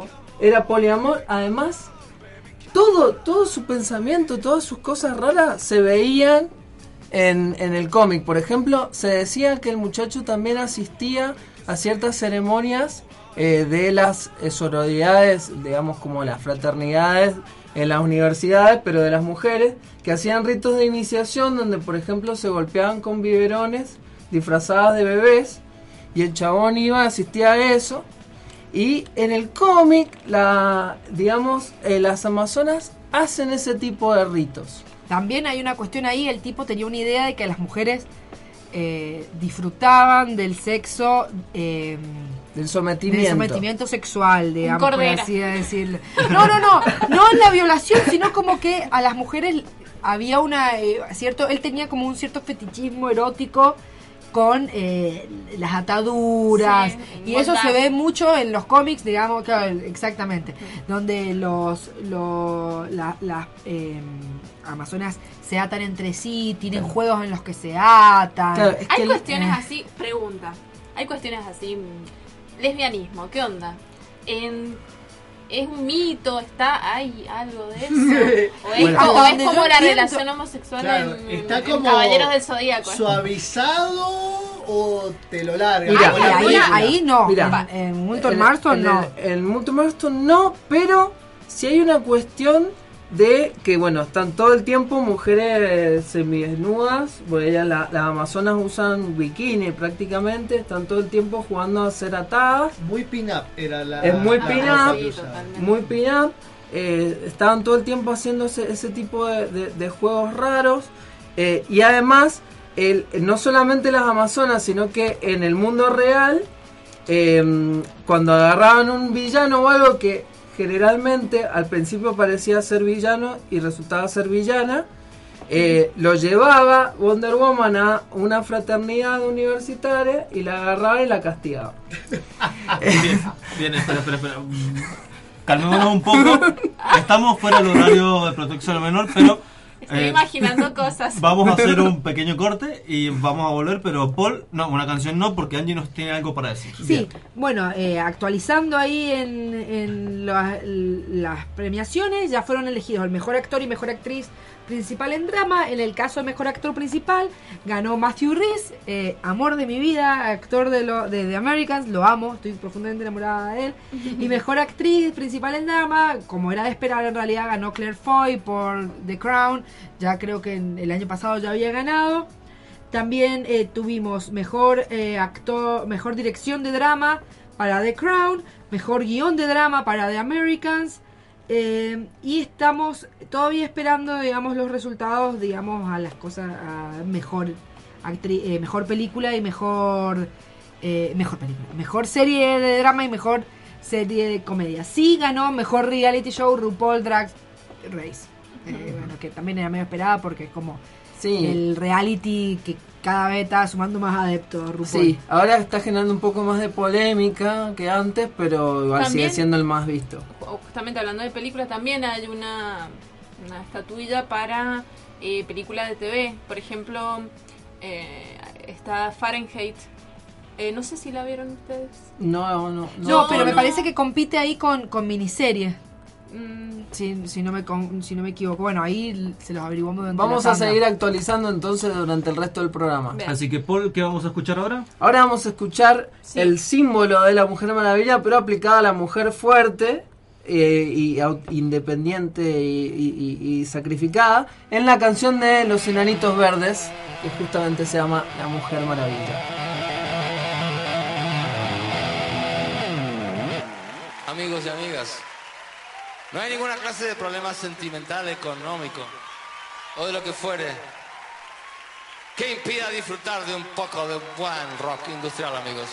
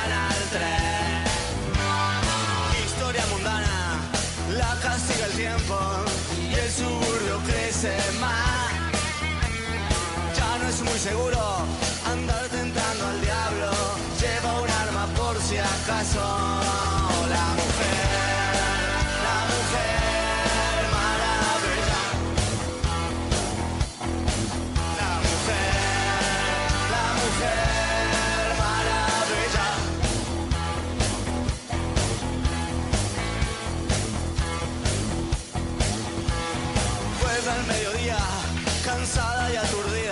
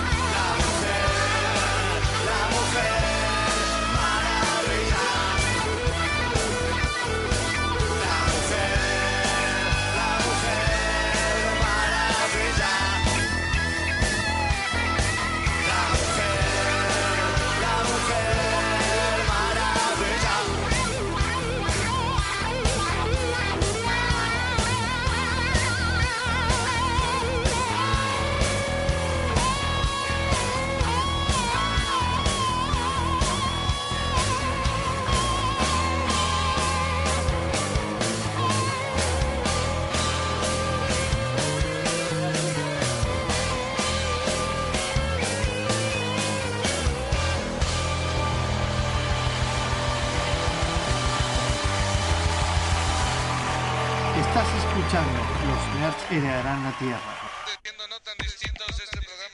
Este lunes, la tarde de la UTN nuevamente, se, Nuevamente hace sentir. se hace sentir. Arranca No tan distintos. No tan distintos. El programa que cambia tu manera de vincularte con la radio. el programa semanal que lo tiene todo, todo y también lo que los demás quieren tener. No tan distintos. No, tan, distintos. No, tan distintos. No tan distintos. Lunes por la 94.5. En el aire, la radio de la Universidad Tecnológica Nacional. FM UTN, la facultad de llegar a todos lados, la posibilidad de ser escuchados.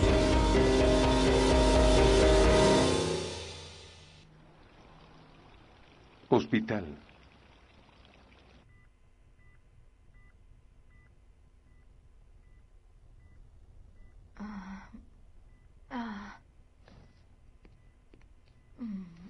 Tranquila. Tienes suerte de estar viva, así que solo descansa. ¿Tú detuviste a Ares? No, no lo hice. No pude. ¿Qué? ¿Por qué no? Tenía que salvarte. No necesitaba que me salvaras, necesitaba que detuvieras a Ares. Oye, si no fuera por mí, no estarías aquí ahora. Soy una amazona, nos preparan para dar nuestra vida en combate. Sabía cuáles eran las consecuencias en esta misión. Si yo fuera un hombre, habrías actuado diferente. Oh, ¿otra vez con el feminismo? ¿Sabes qué? Ya me harté de oírte hablar de lo terribles que somos los hombres. ¿La verdad duele, Steve? Noticias. Las Amazonas tampoco son tan perfectas. Actúan con valor, pero aislarse del mundo exterior fue cobarde, por no decir estúpido. Como si lo que el mundo necesitaba fuera menos comunicación entre hombres y mujeres. ¿Cómo te atreves? No, no he terminado. Conociste a tu primer hombre hace 15 minutos y ya crees que nos entendiste a todos. Lo siento, pero no todo lo que un hombre hace es para promover una agenda misógina. No les abrimos las puertas ni les acercamos las sillas para mantenerlas oprimidas. Y no te salvé porque creía que eras una damisela en peligro. Te salvé porque, porque, porque me importas, Diana. Y no abandonaré a un amigo en problemas, sea hombre o mujer. Debiste salvar al mundo y no a mí. Quizás pensé que el mundo no merecía ser salvado si no estabas en él.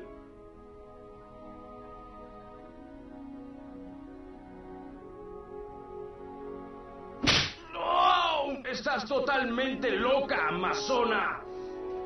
Hay trabajo por hacer. Por cierto, empiezas a hablar como una mujer. ¿Te imaginas un mundo en el que los nerds tienen superpoderes? Chicos, puedo detectar redes Wi-Fi sin contraseña en un radio de 50 kilómetros. Yo puedo entender a Lacan de una leída. Uf, y yo tengo el poder de terminar la tanda. Así será porque los nerds heredarán la...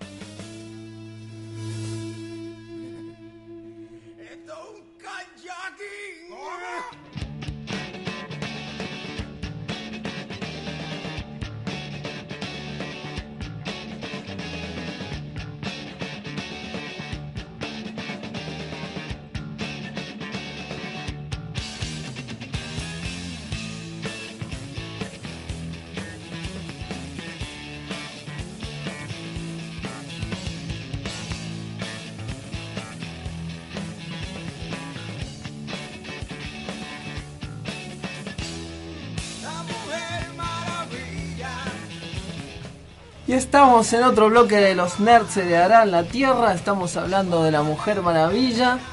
Y mm, eh, estuvimos hablando un poco de la, de la primera etapa del creador de William Moulton Marston. Eh, de esta etapa nos podemos quedar básicamente con la idea muy feminista. eh, yo creo que sigue vigente esta cuestión del mundo creado por hombres y la cuestión de la sororidad, de la unión entre, entre, entre las mujeres, digamos. Creo que ese concepto es lo que hace que hasta el día de hoy siga, siga vigente este personaje. Eh, eh, hablamos mucho de las bizarreadas que, le gustaban al, muchacho, pero también hay que destacar esta cuestión feminista. Eh, Wonder Woman en algunos episodios, se pos- eh, por ejemplo, hay un episodio en el cual se postula para presidente, ya viaja al futuro, viaja al 2000, más o menos a principios de los 2000, Uh. y gana la presidencia de los Estados Unidos, que es muy interesante porque hasta el día de hoy no había una presidenta mujer en los Estados Unidos Por ahora. por ahora, pero imagínate, él flasheó un futuro en el cual podría llegar a suceder y no ni siquiera pasó, así que imagínense lo adelantado que estaba. Em, esto, los elementos clásicos de la Mujer Maravilla, el lazo de la verdad, digamos que muchos relacionan obviamente con em, el detector de mentiras, porque a través del lazo podés hacer que eh, saber si la gente está diciendo la verdad o no. En realidad es un, medio una modificación que hicieron autores posteriores como, Como una- homenaje como un homenaje, porque en realidad el lazo al principio era el lazo de persuasión, porque las mujeres tenían ese poder de persuasión, entonces el encanto femenino era ese lazo que atrapaba a alguien con su lazo y lo obligaba a hacer lo que ella quisiera. Eh, generalmente los obligaba a decir la, a decir la verdad. Entonces terminó siendo, transformándose en eso. Y Eh, como un poco como dice el Pupi, una especie de homenaje. Claro. A Marston. Porque terminaba siendo lo mismo, una situación eh, de encierro en la cual está controlada en una situación controlada en la cual la persona se, se ve obligada a, a- a decir la verdad. Es así. Bueno, este primer, digamos, esta primera etapa, a pesar de todo lo que le podemos decir, es muy feminista y esta es como la, la base del personaje, que después a lo largo de la historia va cambiando muchísimo, eh, no se mantiene, digamos, si bien esta base mujer fuerte existe, el autor que la va a agarrar eh, a lo largo de la historia ca- siempre, casi siempre van a ser hombres que no siempre van a entender eh, la, la idea la idea original. Em, Tuvo su época oscura también, así que. tiene tiene un- varias épocas. En realidad ver, es un... Estamos hablando de Eh, como de- 80 años de cómic. Claro. Más vale que en algún momento antes, una Sí. época oscura. No, además eh, es una es un cómic que estaba como siempre un poquito al borde de ser cancelado, pero nunca lo cancelaban. Tenía la suficiente cantidad de lectores como para que se mantuviera, pero no tanto, nunca tanto como Superman. y- Como Futurama. Claro, bueno, no llega a ser de culto, pero más o menos así. Muchas niñas la leían, muchísimas, la primera etapa. Realmente eh, eh, era realmente un cómic popular y muchas niñas crecieron porque Morton también jugaba mucho con esto de lo que le gusta a las mujeres, entonces a las nenas, pero eran historias de aventuras, pero que tenían mucho de cuento de hadas. Entonces eso las hacía más interesantes. Hoy leer las historias de Mujer Maravilla son más divertidas que leer las historias de Batman, por ejemplo, que eran como tramas policiales muy parecidas. Acá era muy bizarro, pasaba de todo, viajes astrales, eh, bueno, eh, es todo un mundo. La cosa es que después de que, de que muere Morton, que muere bastante joven, el, personaje sigue saliendo, eh, tienen que tomar las riendas y ¿qué deciden hacer? Algo medio raro. Eh, lo que hacen es empezar a crear como, bueno, la, eh, las aventuras de la Mujer Maravilla bebé. Eh, Oh, qué brillante idea edito- editorial.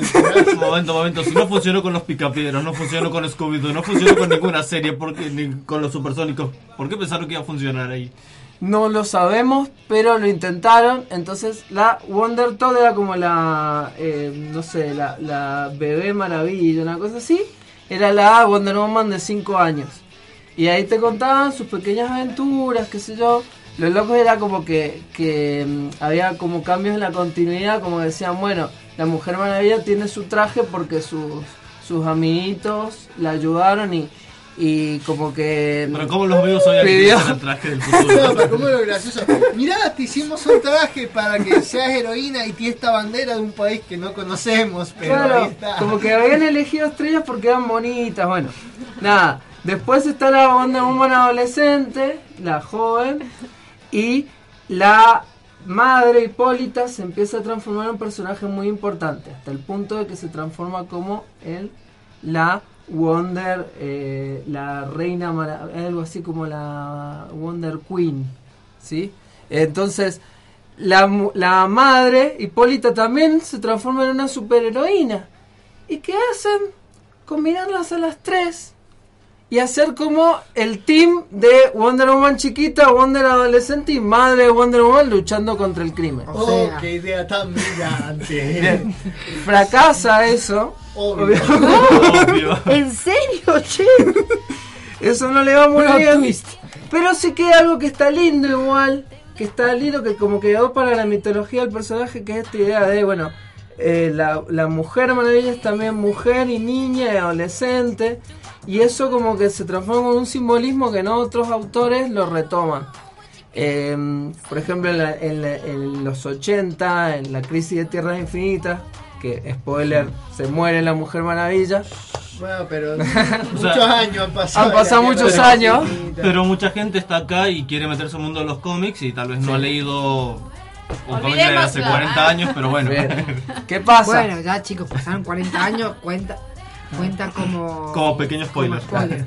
Bien, ¿qué pasa? La Mujer Maravilla en, la- en el primer relato es creada, digamos, con arcilla, porque Hipólita quería tener una hija y no podía, entonces eh, crea una muñeca de arcilla y por el poder de la diosa Afrodita se transforma, eh, se cobra vida. ¿Qué pasa? Eh, cuando se muere Wonder Woman, en la, en la crisis de la Tierra Infinitas, hacen como que retrocede en el tiempo, entonces retrocede y retrocede y pasa a ser primero mujer, después adolescente y después niña y después mu- muere. Se vuelve. Y es como un detalle bonito porque queda como esa idea que incluso en la película está, que te muestran primero cuando es una niña, esa cuestión de la formación de la mujer, que empezó siendo una idea estúpida, puede ser simbólico al, ser resignificado con el tiempo. Eh, después de eso hay un montón de, de cosas rarísimas. En la década del 60 deciden que abandone sus poderes y se ponga una boutique. Eh, Y, la entrena un chino, y la entrena un chino también. Ahí la entrena un chino. ¿Qué pasa? Había una serie... Hay una boutique y se convierte en una especie de espía, ¿no? Es que, Claro. Cuando Juan me contaba esto más temprano, digo, pero qué aburrido. No. Que de repente el cómic es sobre una No, mujer con obvio. A ver, a ver, si te quedas sin poderes, en los años 60 mínimo te tienen que entregar un chino en las artes marciales. Claro, O sea, mínimo. Ahí aparece la primera figura paternal, que es este chino que le enseña, que es interesante porque nunca había aparecido. Claro, nunca había aparecido un hombre con figura paternal ni nada. Ah, Siempre mujeres, primer, claro. todo el tiempo. Entonces, esta es la primera figura, que es este chino, que en un momento muere muy trágicamente. Bueno, Eh, ¿qué pasa? Había una serie que eran Los Vengadores, eh, que era de espionaje, y ella se transforma en una especie de vengador. Deja su traje y se pone un, un enterito blanco que es muy parecido al que usaba la protagonista de esa serie. Em, que esto fue muy criticado y ahí está la discusión. Hay varias discusiones. Con esto ya podemos cerrar eh, Wonder Woman hasta el día de hoy. ¿sí? Que en ese momento surgen la- las discusiones de, primero, el traje icónico. Muchas feministas, eh, Gloria Steinem es una feminista muy importante, que en la época se quejaba cuando le cambiaron el traje, le pusieron ese enterito blanco, de decir, eh, ya no simboliza, digamos, eh, pierde su propiedad simbólica si le cambias el traje. Otra es la relación con Steve, este amor, este romance. Eh, como que dicen, para que sea independiente no necesariamente tiene que tener un hombre, un, un amor. En estos cómics siempre pasaba, hasta la década del 80, hasta que, hasta que la matan, eh, que eh, siempre era como, ¿se va a casar o no se va a Me casar? avisar algo para Sí. la gente que se ha quedado descorazonada porque Sí. la matan, revive. Obviamente, obviamente que revive. Spoiler. Bien, bueno. Spoiler alert. La cosa era, Spoiler del se, bien. ¿se casa o no se casa? ¿Se casa o no se casa? El, antes de morir, se casa. ¿Sí? Eh, pero, eh, digamos, en el mundo de los cómics, revive obviamente y es como simbólico eso porque se casa en el último cómic, es como linda esa escena. ¿Qué pasa? Eh, a partir de ese momento, eh, cuando resucita y surge la nueva Wonder Woman, que digamos que más o menos ha pasado de todo el mundo de los cómics, pero se mantienen cosas hasta el día de hoy, de lo que aparece ahí. Esa nueva Wonder Woman, ya Steve es un tipo grande, ¿sí? Eh, ella no, tiene, no necesita ninguna pareja y no le consigue ninguna pareja hasta ahora el cómic que está saliendo ahora donde vuelve con Steve digamos después de como un montón de quilombos de pasos temporales pero la cosa era que se le criticaba no necesita tener una pareja. Y durante mucho tiempo se respetó eso. También el tema del cuerpo.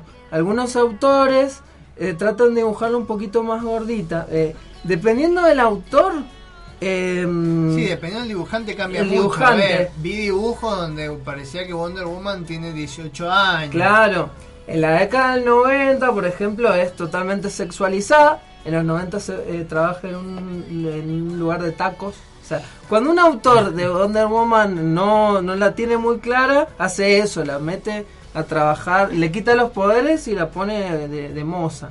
Bueno, cosas que pasan. Pero también paralelamente tenemos algunas eh, adiciones interesantes. Claro. Por ejemplo, a- eh, Paul me lo va a poder explicar mejor la- cuál es exactamente la época, pero hay un como una un nuevo origen que se le da en un Bueno, a las después de Amazonas. que muere la crisis de Tierras Infinitas, empieza la historia de vuelta con George Pérez, que es el gran.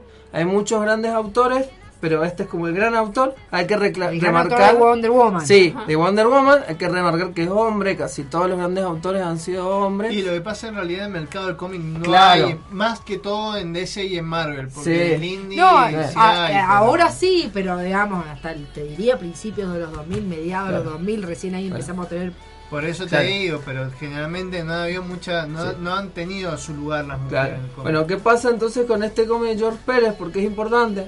Ella, obviamente vuelven a contar la historia desde el principio, pero ahora lo cambian. Ahora en realidad las amazonas son una raza que ha sido creada a partir de todas las mujeres que han sido asesinadas por hombres a lo largo de la historia.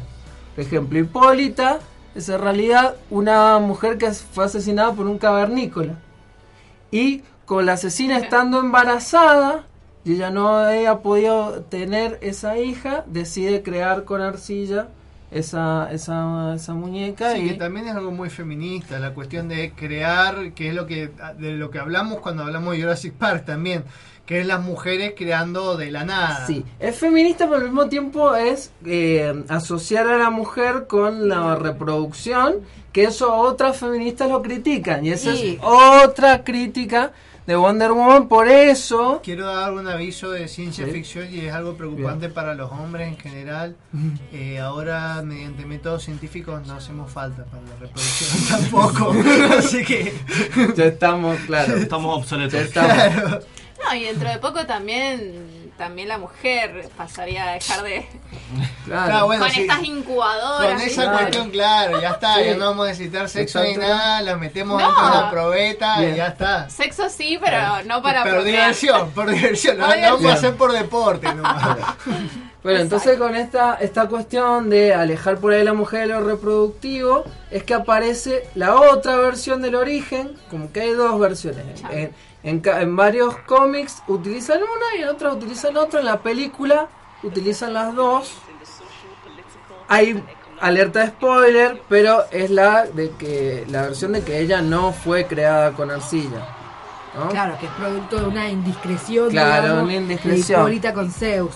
Claro, es la hija de Zeus. Es, digamos, la línea, la línea argumental que se inicia, que, que man- se mantiene en los nuevos 52, que digamos este esta nueva línea de cómics que De fue bastante criticada, que de Brian era Azzarello. muy mala, pero que Sí, la de Wonder. Woman, pero la de Wonder Woman fue considerada la mejor de todas las líneas argumentales, también llevada a cabo por un historietista de primer nivel como es Brian Azzarello. Sí, así que bueno. Que el año pasado visitó la Argentina y casi me muero porque no pude ir a que me firmara toda mi Wonder Woman. Bien. Bueno, así que más o menos ahí están como las líneas generales de lo, de lo que es Wonder Woman hasta el día de hoy, lo que se ve en la, en la película. Eh, han habido autoras que han hecho grandes trabajos con Wonder Woman, como Gail Simone. eh, el, y el otro gran autor de, mm, de Wonder Woman es Greg Ruca, que está haciendo en este momento, creo que ya terminó la línea que estaba haciendo dentro del Revert de Wonder. Woman que también le, le otorga muchísima muchísima temática feminista al personaje y ahí ya directamente sí explícitamente hay por ejemplo un co- en comienzo de su etapa Wonder Woman declara que le gustan los hombres y las mujeres Sí, que no está interesada. A ver, vivía en una isla rodeada de mujeres. Por favor, no había ningún hombre más, vale que Claro. algo de eso iba a ser. bueno es iba a explorar Tuvo la suerte lado. de que cuando cayó un hombre era Chris Pine, chicos. Claro. ¿entienden? O sea, Claro. podría haber caído y haber Claro. sido Claro, así va que. Paul, no sé. Lo dejó bien a todos, porque ah, esto es un hombre. No, no todos son así, pero muy bien, muy bien el pibe. claro, o sea, hizo ahí, tomó uno por el equipo y. y Lo dejó bien a todos de una, chocando, chocando el avión nomás. Exactamente, exactamente. No, bueno, Wonder Woman la verdad da para también discutir un montón, un O sea, montón de cosas. Esperarme alguna segunda parte de este Claro. programa, o una tercera, o una Podría cuarta. haber Es más, miles. los invitaríamos a leer una nota de 80 páginas que escribió el querido Paul sobre la la La podría subir al, la podría subir al Facebook. Así no, no sé, el deporte nada más. Por si querés. o esperemos a que la publiquemos ahí en un una- en un EPUB. editorial favor, editorial nerd Editorial Los Nerds heredarán la Tierra. por supuesto por Este, supuesto vamos Así que bueno, desgraciadamente nos estamos quedando ya sin tiempo. Les Sí, voy nada. comentando un poco eh, las nuevas elecciones que tuvimos. Ganó, bueno, definitivamente mejor miniserie American Crime Story The Assassination of Gianni Versace. Mejor serie de comedia de Marvelous Mrs. Maisel, como era de esperar, este, porque viene rompiéndola, ganó, digamos, todas las categorías en las que estaba em, nominada. O sea que en este momento estamos solamente esperando el resultado final en eh, mejor serie dramática. Si llega a salir antes de que tengamos que definitivamente despedirnos. Que es ahora. Eh, si no lo hacemos en una publicación por Facebook o por Facebook. Bien. Pero bueno, para ir despidiendo el programa, los voy a dejar con una pregunta. ¿Cuál es el mejor videojuego que protagoniza Wonder Woman? Pupi, contanos, porque Así rápido. nos perdimos nuestra columna, tu columna de videojuegos, pero contanos, ¿hay algún buen juego de la Mujer Maravilla? Spoiler para la segunda parte del programa. No hay videojuego que protagonice Wonder Woman. Hay juegos donde está como coprotagonista, que en la mayoría son juegos de lucha, tiene un runner de teléfono, pero los fanáticos están pidiendo que por el éxito de la película le saquen un juego propio. Porque no tiene, siempre es coprotagonista, personaje seleccionable y todo eso, así que para la segunda parte de Wonder Woman, sí. Claro, Injustice Injustice, fue- Injustice 1, Injustice 2, te da Mujer Maravilla para poder partirle la cara al Bueno. personaje que quieras. Yo tenía acá una frase de Ed Boon, que es el que- creador de, co-creador de Mortal Kombat, pero también el que estuvo desarrollando Injustice, que dijo que el, el principal objetivo de hacer a de meter a Wonder Woman acá era que podía ser una eh, quería demostrar que era una poderosa aliada, pero también podía ser la enemiga más mortífera del juego. Así que eso es un spoiler para el próximo programa de Wonder Woman que va a ser cuando anuncien el juego de la película. Bien. Bueno, quizás alguna vez hagamos otro más porque da para mucho. O Pero para mucho, tres ni siquiera o pudimos hablar mucho de, de Linda Carter en su interpretación mítica allá de, Sí. de Wonder Woman. Y nos quedó un personaje que a mí me gusta mucho, que es el de la gordita caramelo, Eta Candy, que es un personaje muy secundario, pero muy interesante. Bueno, si la página de Facebook llega a los Qué 5.000 nerd. likes, sale- sacamos dos, la segunda parte. 5.000 likes en la página de Facebook. O sea, tenemos un tiempo, tienen todo el tiempo del mundo para llegar a Un par de 2000 años. likes, ¿no hacen Bien. falta? Nos falta la mitad. Bueno. yo fui, soy y seré Manuel Pupi Cataña, su viajero del tiempo favorito, como todos los lunes acá acompañándolos. Los espero la semana que viene. Quiero mandar un saludo muy especial a Fernando, que es un amigo que se casó hace poco, le deseo lo mejor, que ahora está emprendiendo una aventura. Un saludo a mi sensei de karate, que lo noqueé de un golpe. ¿Es chino? No. Lo noqueé jugando al fútbol, pero ya le gané el maestro. Ah, así que- ah, lo que en otro ámbito. Ah, Pero ya lo noqueé, ya soy un maestro de sensei. Eh, yo soy un maestro de karate. Ya sos. Eh, a mi doctor que están todos en una juntada y no pudo asistir, pero yo siempre acá apoyándolos con todo en esto que están haciendo ahí para hacerme alguna broma o algo. Saludo muy especial a, a todos los que hacen posible este programa, los que escuchan, los que participan, al DECA, nuestro operador, Siempre detrás con sus sonidos locos. y a todas las personas ahí que son conocidas y me escuchan y si me acuerdo de algún nombre, sí, un montón. A toda la comitiva. a, toda la, comu- a toda la comunidad. Un saludo especial a Mimi. Toda la pupi gente. Bueno, yo fui Luna Narresti, alias Lara Blanco, y bueno, eh, también comparto los saludos a, a todos los seres sintientes y pensantes de esta galaxia Gran y frase, galaxias gran frase. cercanas. Ah. Yo también me despido, soy Mariano Rosales, arroba Chagneruda. Un saludo grande a María Belén, que nos escucha desde Buenos Aires. Y bueno, con esto me despido. Bueno, un saludo muy grande. Yo soy Angie Minerva Macangi. Los dejo acá aclarándoles que definitivamente la ganadora del Emmy a mejor serie dramática de Juego de Tronos. eh, digamos, no muchos, eh, no, no hubo ninguna sorpresa por ahí. Menos. Eh, A ver. no, qué sé yo, por ahí viste, uno ya está tan acostumbrado que Game of Thrones es como la mejor serie que hay que ya como que quisiera que le dieran los premios a otro. Y, Pero, el, y el ganador al mejor programa de radio es Heredarán la Tierra. Uh, era obvio, ¿por qué? Te- Mi nombre es Paul Noverol. Mi nombre es Paul Noverol, arroba mosca cobrante. Nos volvemos a comer el, el himno porque creemos en el amor, porque los nerds heredarán la tierra.